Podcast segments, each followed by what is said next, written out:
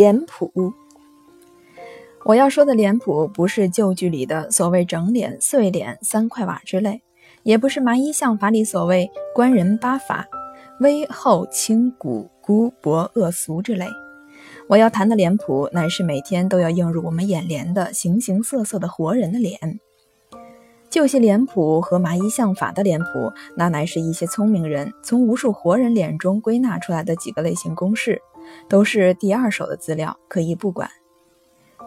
古人云：“人心不同，各如其面。”那意思承认人面不同是不成问题的。我们不能不叹服人类创造者的技巧的神奇。差不多的五官七窍都是不为配合，变化无穷，比七巧板复杂多了。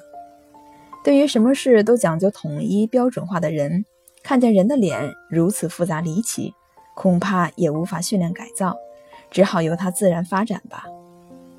假使每一个人的脸都像是从一个模子里翻出来的，一律的浓眉大眼，一律的虎额龙隼，在排起队来检阅的时候，固然甚为壮观整齐，但不便之处必定太多，那是不可想象的。人的脸究竟是同中有异，异中有同，否则也就无所谓谱。就粗浅的经验说，人的脸大别为二种，一种是令人愉快的，一种是令人不愉快的。凡是常态的、健康的、活泼的脸，都是令人愉快的。这样的脸并不多见。令人不愉快的脸，心里有一点或很多不痛快的事。很自然的把脸拉长一尺，或是罩上一层阴霾。但是这张脸立刻形成人与人之间的隔阂，立刻把周围的气氛变得阴沉。假如在可能范围之内，努力把脸上的筋肉松弛一下，嘴角上挂出一个微笑，自己费力不多，而给予人的快感甚大，可以使得这人生更值得留恋一些。我永不能忘记那永长不大的孩子潘彼得，他嘴角上永远挂着一颗微笑，那是永恒的象征。一个成年人若是完全保持一张孩子脸，那也并不是理想的事。除了给婴儿自己药片做商标之外，也不见得有什么用处。不过赤子之天真，如在脸上还保留一点痕迹，这张脸对于人类的幸福是有贡献的。令人愉快的脸，其本身是愉快的，这与老幼言痴无关。丑一点、黑一点、下巴长一点、鼻梁塌一点都没有关系，只要上面漾着充沛的活力，便能辐射出神奇的光彩。不但有光，还有热。这样的脸能使满室春，能使满是生春，带给人们兴奋、光明、调谐、希望、欢欣。一张眉清目秀的脸，如果奄奄无生气，我们也只好当做石膏像来戴了。我觉得那是一个很好的游戏。早起出门，留心观察眼前活动的脸，看看其中有多少类型，有几张使你看了一眼之后还想再看。不要以为一个人只有一张脸，女人不必说，常常上帝给她一张脸，她自己另造一张。不涂脂粉的男人的脸也有卷帘一格，外面摆着一副面孔，在适当的时候，呱嗒一声，如帘子一般卷起，另露出一副面孔。杰克博士与海德先生那不是预言。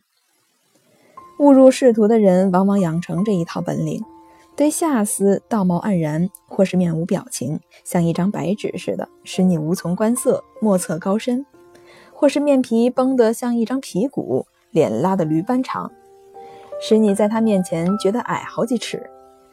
但是他一见，一旦见到上司，驴脸立刻缩短，再往里瘪，再往瘪里一缩，马上变成柿饼脸，对下笑容，直线条全弯成曲线条。如果见到更高的上司，连笑容都凝结的堆不下来了。未开言，嘴唇要抖上好一大阵，脸上做出十足的诚惶诚恐之状。帘子脸是傲下媚上的主要工具，对于某一种人是少不得的。不要以为脸和身体其他部分一样受之父母，自己负不得责。不在相当范围内，自己可以负责的。大概人的脸生来都是和善的，因为从婴儿的脸看来，不必一定都是颜如卧丹，但是大概都是天真无邪，令人看了喜欢的。我还没见过一个孩子带着一副不得善终的脸，脸都是后来自己作践坏了的。人们多半不体会自己的脸对于别人发生多大的影响。脸是到处都有的。在送殡的行列中，偶然发现哭丧脸，做腹纹纸色，眼睛肿得桃似的，固然难看。一行行的求手供面的人，如稻草人，如丧家犬，脸上做黄蜡色，像是才从牢狱里出来，又像是要到牢狱里去，凸着两只没有神的大眼睛，看着也令人心酸。还有一大群心地不够薄、脸皮不够厚的人。满脸泛着平价米色，嘴角上也许还沾着一点平价油，身穿着一件平价布，一脸的愁苦，没有一丝的笑容。这样的脸是颇令人不快的。但是这些贫病愁苦的脸还不算是令人最不愉快的，因为只是消极的，令人心里的堵得慌，而且稍微增加一些营养或改善一些环境，脸上的神情还可以渐渐恢复常态。最令人不快的是一些本来吃得饱、睡得着、红光满面的脸，偏偏带着一股肃杀之气，冷森森的拒人千里之外。看你的时候，眼皮都不抬，嘴撇得瓢似的，冷不防抬起眼皮给你一个白眼，黑眼球不知翻到哪里去了，脖梗子发硬，脑壳朝天，眉头皱出好几道熨斗都熨不平的深沟。这样的神情最容易在官办的业务机关的柜台后面出现。遇见这样的人，我就觉得惶恐，我就觉得惶惑。这个人是不是昨天赌了一夜，以致睡眠不足，或是接连着腹泻了三天，或是新近遭遇了什么明凶？否则何以乖戾至此，连一张脸的常态都不能维持了呢？